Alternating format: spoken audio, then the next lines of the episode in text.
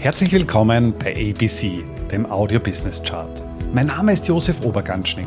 Ich bin Vollblutbörsianer und ein leidenschaftlicher Unternehmer.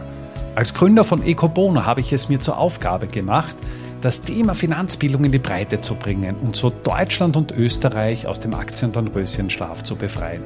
Bei ABC, ein Podcast aus dem Podcast-Netzwerk von audiocd.at, stelle ich deswegen Woche für Woche spannende Zahlen und Statistiken aus den Bereichen Finanzmarkt, Wirtschaft und Gesellschaft vor.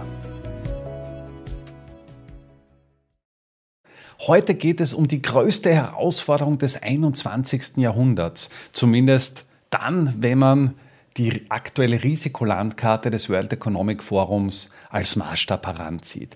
Und die größte Herausforderung des 21. Jahrhunderts ist der Klimawandel. Einerseits von der Wahrscheinlichkeit, also sprich, wie wahrscheinlich ist es überhaupt, dass der Klimawandel eintritt, andererseits aber natürlich auch auf den Impact für uns als Menschheit. Und insofern haben sich viele Länder, viele Unternehmen dazu verschrieben, einen Teil zum Kampf gegen den Klimawandel beizutragen. Man spricht von einer Dekarbonisierung oder von einem Net-Zero-Ziel. Das heißt, dass man eben CO2-neutral unterwegs ist. Und die Frage stellt sich nun, naja, wie stehen wir denn eigentlich gegenwärtig überhaupt? Ist der Kampf bereits begonnen? Wie schaut es jetzt aus? Beziehungsweise befinden wir uns auf dem richtigen Pfad, auf dem richtigen Net-Zero-Pfad? Und dahingehend habe ich für dich heute eine Grafik vorbereitet, die die G7-Länder darstellt bzw. verifiziert. Und du siehst hier mal ganz groß das Bild von Japan mit einem, mit einem aktuellen CO2-Trend. Das geht einmal ganz klar nach unten, was sehr positiv ist.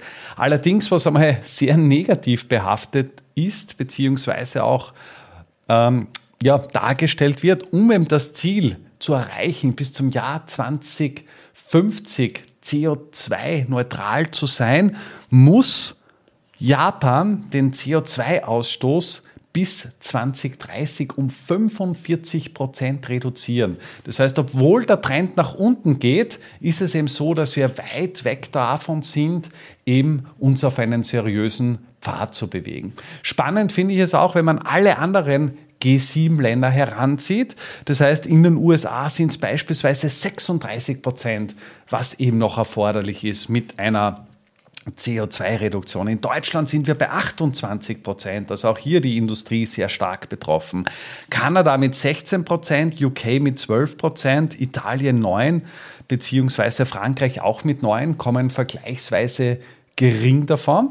Und wenn man das jetzt ein bisschen weiter dreht, hat sich die EU ja auch das Ziel gesetzt, den Finanzmarkt vor den Karren zu spannen und eben im Zuge des EU-Aktionsplans die Finanzströme in eine nachhaltige Richtung zu lenken. Und im ersten Schritt im Sinne der EU-Taxonomie ist eben das Ziel klar definiert, eben CO2-reduzierende Maßnahmen einzuleiten bzw. auch darzustellen. So insofern geht dieses Thema auch am Finanzmarkt nicht vorbei. Einerseits bei den großen Asset-Managern. Auch hier ist Europa ganz klar ein, ein Vorbild. Andererseits aber natürlich auch bei den, bei den einzelnen Beratungsgesprächen, weil eben seit August 2022 in jedem Beratungsgespräch auch das Nachhaltigkeitsthema mit dem Kunden besprochen werden muss.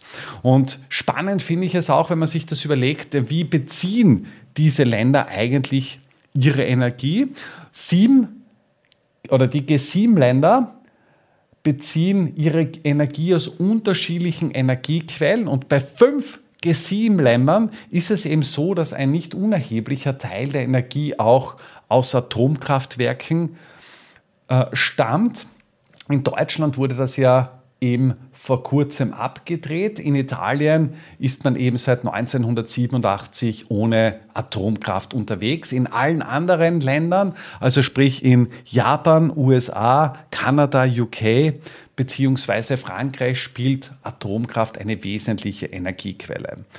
Darüber hinaus kann man sich auch die Frage stellen, wie viel Anteil an der Energiegewinnung muss man denn eben im Jahr 2030 überhaupt mit Net Zero Energiegewinnungsmaßnahmen gewinnen, beispielsweise Solarenergie.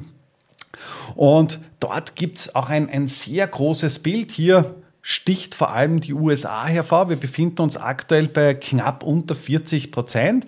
Das Ziel ist es, innerhalb der nächsten Jahre den Anteil an CO2-neutraler Energiegewinnung auf 80 Prozent zu erhöhen. UK hat das Ziel von etwas über 55 oder über 50 Prozent auf 85 Prozent zu gehen. Japan von de facto 30 Prozent auch Richtung, Richtung 60 Prozent. Italien von 40 auf auf 55 Prozent. Deutschland, auch ein, ein sehr großer Markt, da sind wir aktuell bei knapp über 50 Prozent. Ziel ist es, innerhalb der nächsten Jahre auf 80 Prozent zu kommen und unter Anführungszeichen einen geringeren Bedarf haben wir hier in Kanada beziehungsweise in Frankreich. Frankreich bezieht ja schon einen großen Teil seiner Energie CO2-neutral und das stammt dann halt schwerpunktmäßig aus den, aus den klassischen Atomkraftwerken. Und auch hier ist es sehr spannend, dass man auch innerhalb der EU ein uneinheitliches Bild hat. Ist Atomenergie jetzt eine grüne Energie oder nicht? Laut EU-Taxonomie ist es eben eine nachhaltige grüne Energie, sprich CO2-neutral. In Österreich gibt es beispielsweise das österreichische Umweltzeichen, was von einem Ministerium vergeben wird. Und hier ist es eben so, dass eben Atomkraft ein Ausschlusskriterium ist. Das heißt, es darf nicht in Unternehmen investiert werden, die einen Anteil am Umsatz mit Atomenergie lukrieren, der einfach einen, einen erheblichen Anteil des Umsatzes ausmacht. Du siehst, das Nachhaltigkeitsthema ist sehr zwiegespalten. Wir haben eine große Herausforderung zu bewältigen und eines ist auch klar, wenn wir diesen Transformationsprozess gestalten wollen, dann ist einfach Handlungs, Handlungsbereitschaft ja, zwingend erforderlich. Aber Fakt ist auch, du siehst es schon an den Zahlen, dass das jetzt sicher nicht spurlos vorübergehen wird und dass wir als Gesellschaft, als Wirtschaft und letzten Endes auch als Menschen gefordert sein werden, eben dieses ambitionierte Ziel zu erreichen. Damit sind wir auch schon am Ende der aktuellen Folge angelangt. Bei ABC, dem Audio Business Chart, werden Bilder zu Worten. Stay tuned und abonniere diesen Kanal. Ich wünsche dir eine schöne Zeit. Bis zum nächsten Mal bei ABC, dem Audio Business Chart. Servus und Baba.